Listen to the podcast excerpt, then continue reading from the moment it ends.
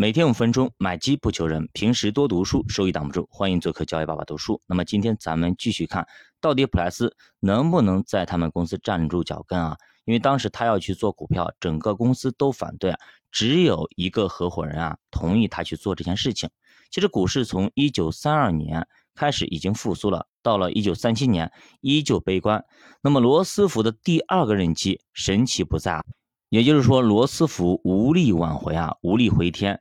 这个时候经济也非常的糟糕，普莱斯的投资管理部门也遭到了重挫啊。理想很丰满，现实很骨感。所以说，现实给普莱斯重重的上了一课，也给普莱斯重重的一记耳光啊。普莱斯的部门越来越得不到公司的支持，越来越被排挤，甚至被削减预算、削减开支。所以呢，他也感到非常的郁闷啊。一九三七年五月十八号，普莱斯终于做了一个很艰难的决定，自己辞职。他说啊，主要原因就是啊，自己终于意识到莱格先生和公司的目标跟自己并不一致，公司不愿意做出牺牲，为自己的工作提供支持。他说自己不喜欢内耗，越早离开，对所有人来说都是好的。其实呢，这跟那个就是年轻人谈恋爱一样的啊，当你意识到根本就不合适的时候，你们三观不合。或者说家庭条件各方面可能你们的观念就不合，这个时候千万不要去内耗或者我去迎合对方啊，这样的话对于彼此来说都是很痛苦的，长痛不如短痛。这个时候真的不合适，已经完全意识到价值观各方面完全不合适，就不要继续走下去，这样对双方都不好，直接赶紧离开，这样反而对各自都是好的，去寻找各自的幸福。那么作者也说，其实呢还有另外一个原因啊。普莱斯从他的岳父那里得到了一笔遗产，有了一笔钱，所以说给三个女儿分别留了价值十三万美元，放到现在大概是二百二十多万美元嘛。三笔钱加在一起是一个不小的数字，而普莱斯呢就是这笔钱的主理人，所以呢他想用这笔钱来做自己的事业。说白了，这个时候呢他有启动资金了，他可以单干了。所以说很多时候啊，我们真的你再有才华，如果你没有启动资金，真的很难很难。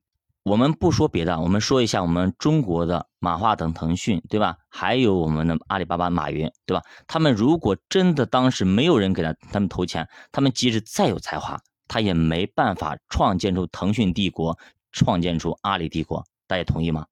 所以说，我们前期啊，真的需要一笔资金。那么，当我们没有人给我们投钱的时候，我们自己要攒钱啊，我们自己得把钱攒下来，让它去生息。我们去，我们得强制自己去买基金，强制自己去买一些年金，强制自己去储蓄，就是这么个道理。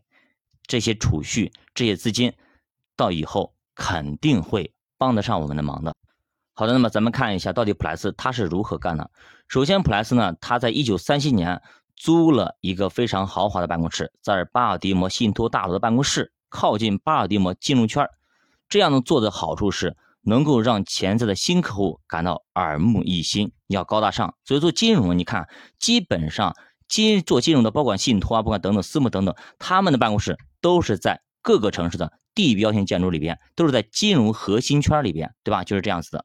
所以说，一九三七年股市开始有了大幅的震荡，普莱斯公司开门营业的时候呢，股票上涨到了一百七十点啊，八月到了一百九十点，然后跳水。一下子跌到了三八年三月份的九十九点，所以很多时候命运并不是是那么的顺的，也就是说，它并不像剧本一样的，哎呀，开门大吉，然后一路飙升，什么事业腾飞等等啊，并没有这样子。所以生活有的时候会给你开个小玩笑。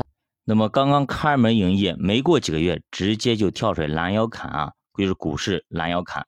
普莱斯在原来公司的秘书呢也随之加入，那么这个人的名字叫玛丽沃尔伯。那么他当时啊，甚至不要薪水啊，在公司早期，他还时不时的倒贴钱，就是完全处于对普莱斯的信任。其实这个时候让我想到了一个人，就是马云的那个前台那个人事啊，真的，后来不是做的很高级别的一个官员嘛，有位置嘛，对吧？前期跟着马云，阿里巴巴一直做人事都没有走。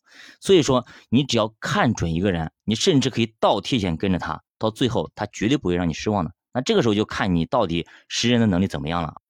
那么，当一个人他特别特别有实力，而且呢，他以前工作或者从事一些事情的时候，他所从事过的同事、朋友、客户，如果对他都非常认可，而且认为你这个人非常有能力，当你去创业的时候，我告诉大家，有很多人会陆陆续续从你想不到的方向来奔向你，来帮助你，这就是你所谓的贵人。其实这个时候，很多的老同事啊，陆续前来帮忙。他们说，主要是因为钱，普莱斯呢还无法在公司筹备期支付一些工资，所以呢，有些没有收入来源的同事只能够暂时的忍耐，等时机成熟了再加入公司。那么这个时期加入的还有两个人，这两个人就是普莱斯的左膀右臂、左右护。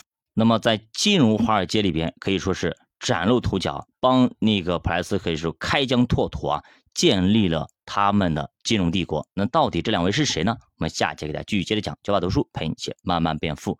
如果大家对投资感兴趣，可以点击主播头像。关注主播新米团，跟主播一起探讨投资智慧。其实咱们在新米团里有很多的投资建议和方法都在里边，只要你认真的学完，在于投资市场，你可以做一个投资小能手。